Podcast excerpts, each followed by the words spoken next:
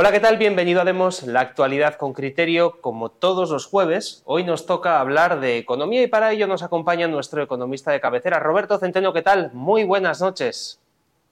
Muy buenas noches. Roberto, hoy el programa lo hemos titulado Soberanía energética y alimentaria. Se sobreentiende que hablamos de España, efectivamente. Y eh, la primera pregunta que te quiero hacer es qué significa este concepto, es decir, eh, de qué manera puede influir en nuestro futuro esta soberanía y la segunda pregunta que es obligada es si realmente existe o va a existir esa soberanía para nuestro país. Bien, vamos a ver. Este es un tema al que quiero dedicar eh, no solamente este programa, sino otra serie de ellos para que la gente lo entienda bien y comprenda hasta qué punto estamos en manos de una chusma de, ignorantes, de miserables, eh, me refiero a la clase política, ¿eh? tanto del PP como del PSOE. Hasta el punto de que verán ustedes por las cosas que les voy a contar que si se hicieran en España unos juicios de Nuremberg, no habría cuerda suficiente en todo el país para ahorcar a estos canallas.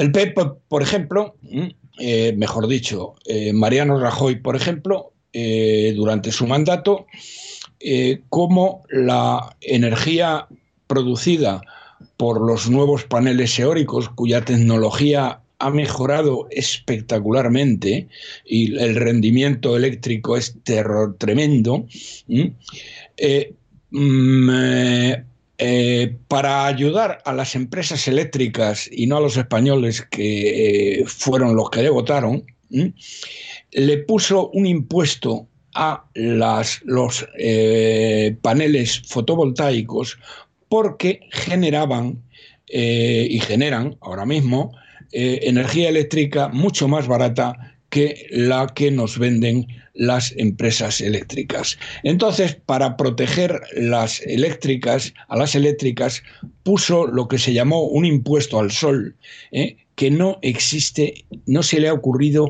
a ningún otro jefe de gobierno del mundo. Hay que ser un canalla, un, un hijo de Satanás y un traidor. Bueno, traidor sobre todo porque eh, financió el golpe de Estado de Cataluña, pero en esto también. Es decir, eh, aparece una nueva tecnología, mejor dicho, no aparece.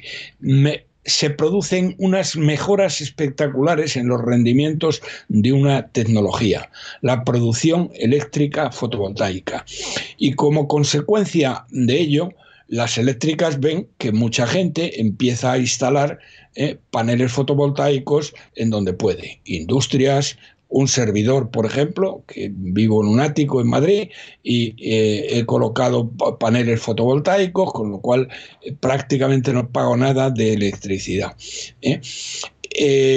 y este tío, este canalla, lo que hizo fue poner un impuesto para que, para disuadir que la gente pusiera paneles fotovoltaicos y dejara de consumirle la, electricidad a las eh, eléctricas. Entenderán ustedes, no hace falta que les explique mucho, que esto es de jugado de guardia. Esto era para haberle procesado, haberle metido en un agujero y haber tirado la llave del mar. Bien, eso por un lado. Por otro lado, si hablamos de los socialcomunistas, eh, de los socialcomunistas, eh, también realizando una política que es única en el mundo, no hay ningún país en el mundo que haga esta, esta barbaridad, ha prohibido por ley la explotación de nuestros recursos naturales.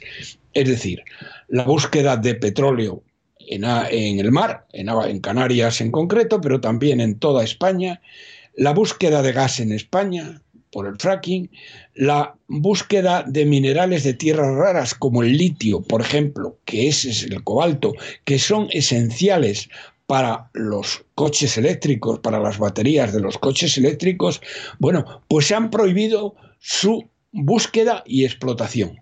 ¿eh? Bueno, hay que estar absolutamente locos ¿eh? ¿Eh? para ello. Y esto, y luego esto unido a el tema de a otra serie de temas limitativos a los que ahora me referiré, nos llevan a una situación de que tenemos que pagar la energía más cara de eh, Europa, sobre todo el gas más caro de Europa, porque nos abastecemos fundamentalmente por eh, metaneros que cuesta tres veces más que el gas por tubería, es decir, el gas que nos han cortado de Argelia lo hemos sustituido por metaneros que vienen eh, de distintos sitios. Y eso cuesta tres veces más que la, eh, el gas que venía de Argelia, cosa que no, no, no dicen. Bien, pero ¿qué es lo que esto significaría?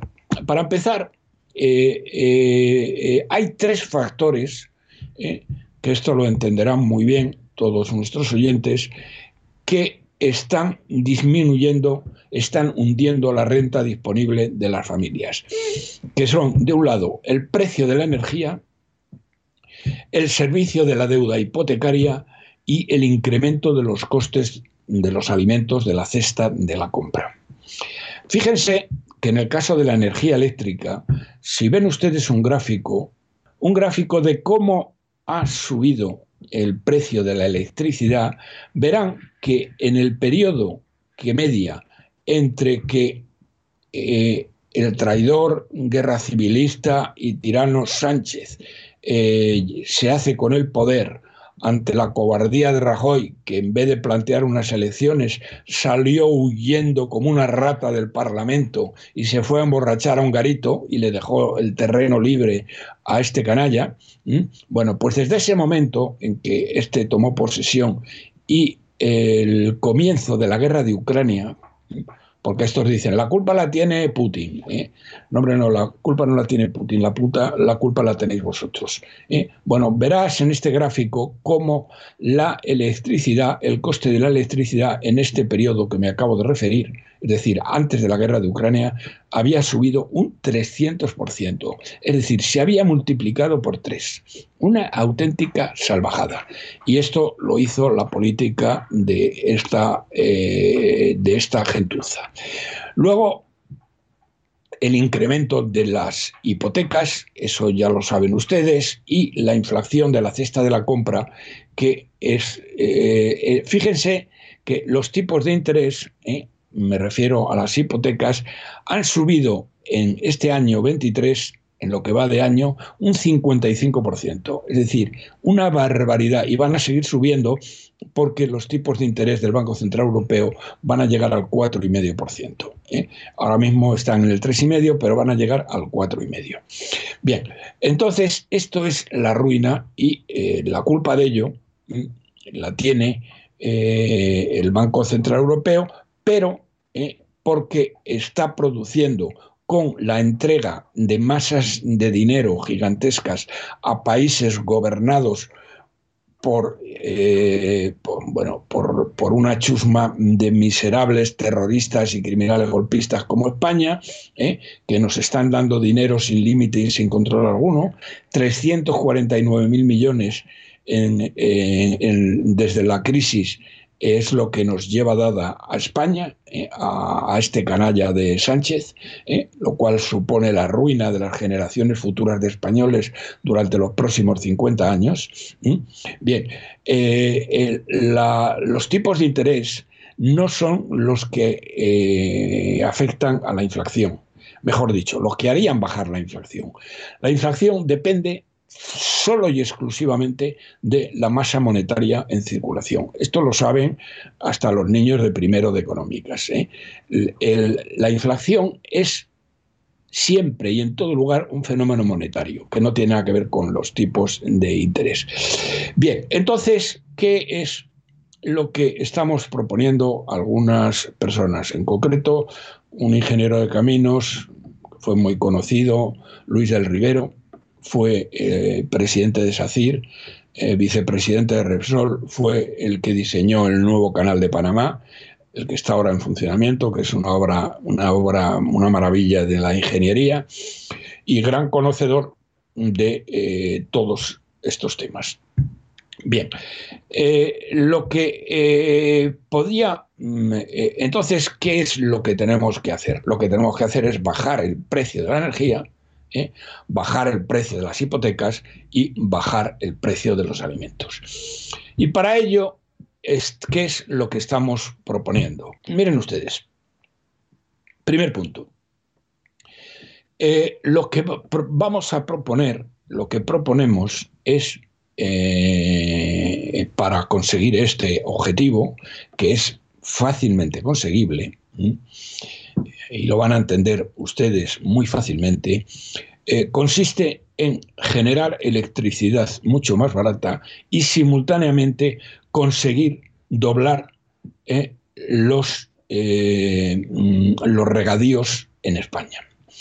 Hay una cosa que con toda seguridad ustedes no saben y entenderán lo que he dicho antes de la incompetencia, estupidez, traición de los políticos españoles que deberían que, como digo, si hubiera un proceso de Nuremberg, seguro que los ahorcarían a todos. Bien, hay un tratado, el tratado se llama del Albufeira, que se firmó en 1998 con Portugal para repartir las aguas de los ríos que entran en Portugal. Bien, eh, es decir, el Miño, el Duero eh, y el Tajo fundamentalmente. Eh, bien, en este tratado de la Albufeira nos comprometimos, se firmó por parte de España y por parte de Portugal, con la bendición de Bruselas, un reparto de estas aguas. ¿Se pueden creer ustedes que a día de hoy estos canallas, bueno, por supuesto, eh, el PP en la época de Rajoy y ahora los socialcomunistas. ¿Se pueden ustedes creer que les estamos entregando a los portugueses 15.000 hectómetros cúbicos de agua más de lo que le corresponde?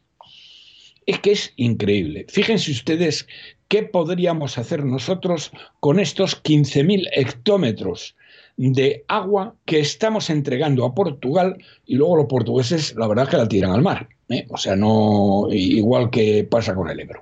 Bien, ¿qué podríamos hacer con este agua? Miren ustedes. En los ríos que he mencionado, pero sobre todo en el Duero, en el Tajo y, en el Ebro, eh, desde la época de Franco se construyeron toda una serie de embalses escalonados, es decir, para producir electricidad. ¿eh? ¿Qué quiero decir escalonados? Que donde acaba uno, empieza otro. Están como en escalera. Es decir, está aprovechado estos ríos al 100%. Bien, ¿qué tendríamos nosotros que hacer? Bueno, en primer lugar, obligar, bueno, cumplir el, contra, el acuerdo de la Albufeira que hemos hecho con Portugal y eh, apropiarnos de esos 15.000 eh, hectómetros cúbicos de agua que le estamos dando a Portugal eh, innecesariamente.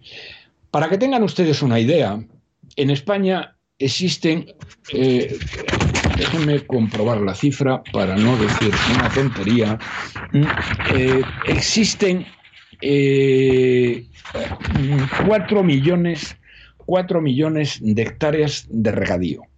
y que consumen este regadío consume precisamente 15.000 hectómetros cúbicos para abastecer tierras de regadío, que son las que mayor productividad tienen, como saben ustedes, eh, a la hora de producir alimentos. Bien. ¿Qué quiere decir esto? Que si nosotros utilizamos los 15.000 hectómetros que estamos tirando, que le estamos dando a Portugal innecesariamente, podríamos doblar las tierras de regadío, es decir, pasar de 4 millones a 8 millones de hectáreas. Bien, ¿esto cómo se consigue? Pues miren ustedes, instalando 30.000 megavatios, porque esto lo hemos calculado perfectamente, eh, Luis del Rivero y yo, esto, instalando 30.000 megavatios de potencia de bombeo. ¿Qué significa esto? Que en las colas de los pantanos tendríamos que utilizar eh, potencia de bombeo, es decir, una serie de bombas que cogieran el agua del pantano de abajo y lo subieran al pantano de arriba. Es decir, bombear agua del pantano que está en un nivel inferior al que está en un nivel superior. Naturalmente, esto consume energía. ¿Qué tipo de energía? Bueno, para ello utilizaríamos precisamente energía fotovoltaica. ¿eh? Es decir, se pondrían eh, unos campos eh, solares de energía fotovoltaica en la parte baja del pantano y esto generaría electricidad suficiente. Además, tengo que decirle que la electricidad que producen los paneles solares fotovoltaicos, que les recomiendo vivamente a todos aquellos que tengan la posibilidad de que los instalen, ¿eh? porque con eso van a dejar de pagar el recibo eléctrico que están pagando ustedes ahora. Y entonces, eh, esto, eh, pero producen energía continua. Por tanto, cuando ustedes van en su casa, tienen que poner un, convertidor, yo lo he tenido que poner, para pasar la corriente continua a corriente alterna. En el caso que les estoy hablando de centrales de bombeo, sería innecesario, porque las centrales de bombeo pueden funcionar también con corriente continua, con lo cual sería un paso, sería más barato todavía. Entonces, a un precio de electricidad muy bajo, ¿eh? del orden de 30 euros por megavatio hora, que es al precio que producen eh, eh, la electricidad. Ustedes, para que tengan una idea, lo pagan en el recibo de la luz a 180, 190, 200 euros por megavatio hora, para que lo sepan. Bien, pues esto lo produciría a 30 euros por megavatio hora. ¿Qué problema tienen las energías eh, renovables? Pues que funcionan intermitentemente. Es decir, la energía fotovoltaica funciona de día y cuando, sobre todo cuando hace sol. También funciona aunque haya nubes. ¿eh? Lo digo yo, se lo digo yo porque la tengo y eh, funcionan, eh, es decir, se sigue recarga, se sigue generando electricidad, pero no tanta como cuando estamos a pleno sol. Pero desde luego, cuando no producen nada es por la noche. Y por lo tanto, por la noche ya no dejan de producir. Por lo tanto, ¿qué estaríamos haciendo? Durante el día, durante el día, que los eh, campos fotovoltaicos que se pondrían en los terminales de los embalses estarían bombeando agua a el, eh, al embalse que está inmediatamente después y más alto. Por lo tanto, estarían acumulando energía. Y cuando fuera necesaria, porque por ejemplo también la energía de los, eh, de los aerogeneradores, los molinillos, como les llama la gente vulgarmente, eh, de, viento, eh, esos funcionan también cuando hay viento, cuando no hay viento no funcionan. Y la media, para que tengan ustedes una idea de lo que les estoy hablando, el año tiene 8.500, 8.600 horas y los molinillos funcionan aproximadamente 3.500. Es decir, que solo hace viento suficiente para generar energía un tercio de los días del año. En este caso, dependen del viento, no dependen del día y la noche. Pero lo que sí ocurre, entonces, ¿qué es lo que les estoy queriendo decir con esto? Que los, eh, tanto los molinillos como la energía fotovoltaica funcionan de forma intermitente y por lo tanto necesitan en apoyo para cuando es de noche o para cuando no hay viento, necesitan ponerse en marcha los ciclos combinados de gas, que eh, cuestan un ojo de la cara la electricidad que producen, sobre todo porque España tiene el, gas más caro de Europa. ¿Mm? Bien, entonces, ¿qué estaríamos evitando con esto? Si nosotros durante el día, eh, en todos estos embalses combinados, estamos, eh, mm, estamos eh, digamos, bombeando energía a los embalses, estos embalses pueden producir con ese agua que nosotros hemos bombeado hacia arriba la la bombeamos, vamos, los hacemos funcionar generando electricidad que, para, que están para eso, ¿eh? y podríamos generar la electricidad que eh, de los ciclos combinados y ahorrarnos una cantidad tremenda de energía eléctrica. ¿Qué pasaría con esto? Pasaría que tendríamos la electricidad infinitamente más barata. Infinitamente más barata. Pero además, además, como a Portugal eh, no tenemos, eh, le estamos dando 15.000 hectómetros cúbicos más de lo que le corresponde, eso no se lo daríamos y lo utilizaríamos para regadío. Con lo cual doblaríamos, doblaríamos la capacidad de regadío y por lo tanto conseguiríamos doblar la cantidad eh, que producimos de alimentos. Bueno, esto es lo que nosotros estamos proponiendo y, eh, luego esto para que tengan ustedes una idea, eh, voy a ponérselo en cifras para que las entiendan mejor lo que significan para ustedes, para las familias.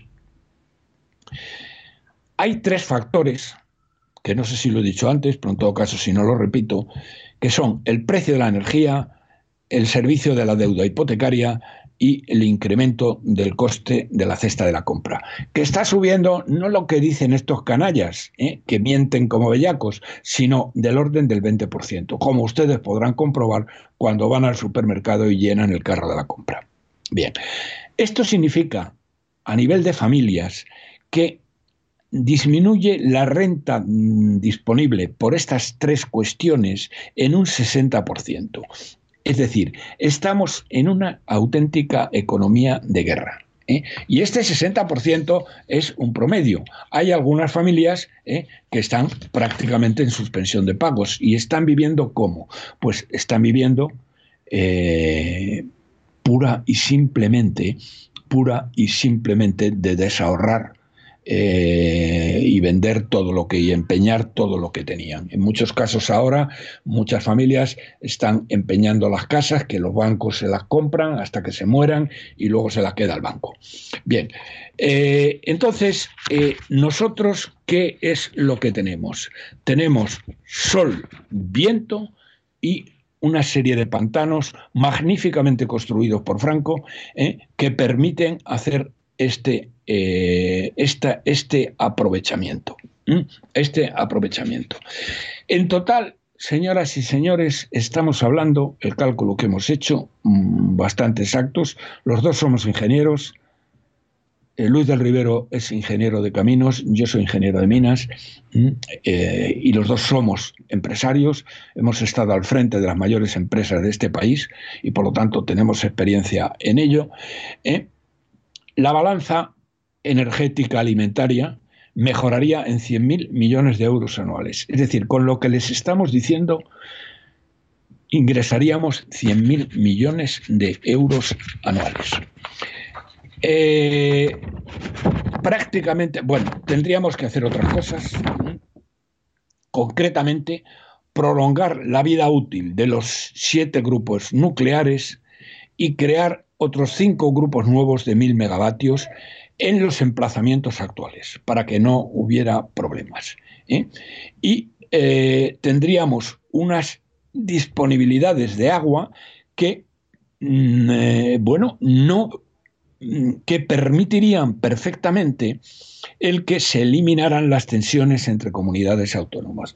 Fíjense ustedes que del Tajo hay unas reticencias tremendas a que se lleve eh, eh, agua a Murcia por el trasvase Tajo Segura, porque dicen que ellos no tienen.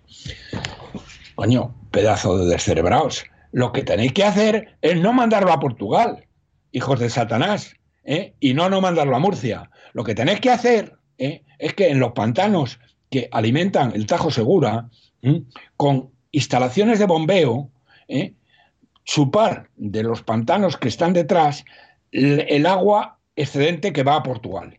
¿eh? Y entonces ese agua excedente que va a Portugal la podéis mandar a Murcia sin que vosotros tengáis que reducir mm, vuestro consumo de agua. Pedazo de merluzos. ¿eh? Me estoy refiriendo a la gente de Castilla-La Mancha, ¿eh? que bueno, que la verdad tienen una clase política, bueno, como toda la de España, absolutamente analfabetos.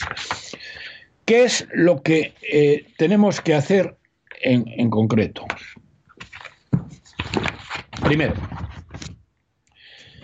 eliminar las tarifas marginales de electricidad. Las tarifas marginales de electricidad, como tal vez sepan ustedes, van con el gas. Y como tenemos el gas más caro de Europa, tenemos también la electricidad más cara de Europa. No tienen por qué ir con eh, las tarifas marginales, sino con el coste medio de producción de la electricidad. Derogación inmediata de la ley de mayo del 21 de cambio climático y transición energética.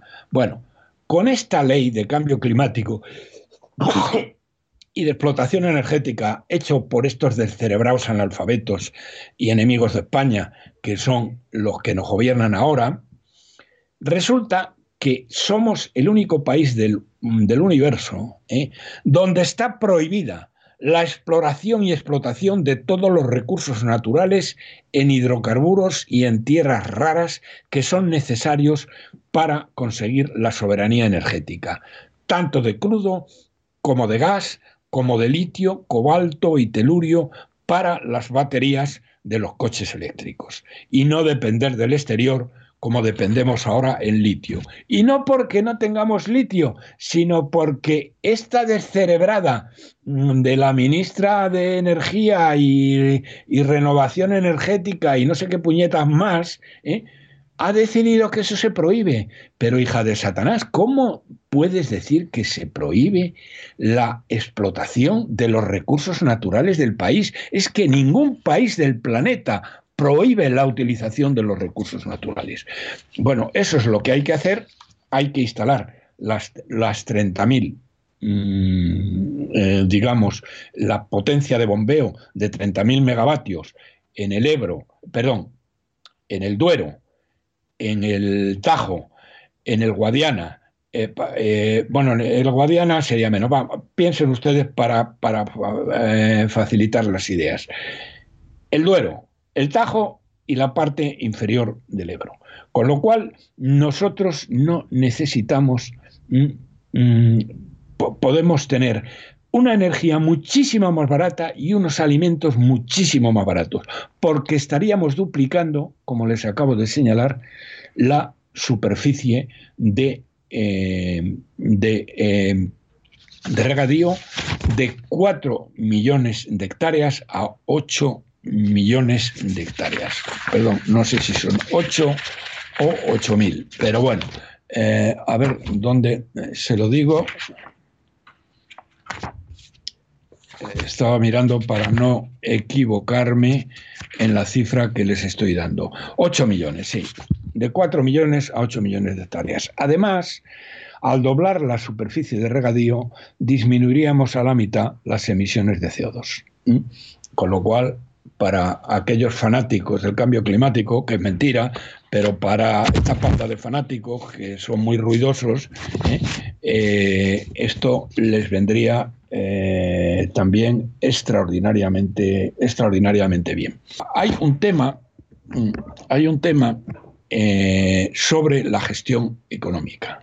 la OCDE acaba de publicar hace 25 días es decir, hacia el 10 de 10, 15 de febrero, eh, la situación de España en los temas esenciales.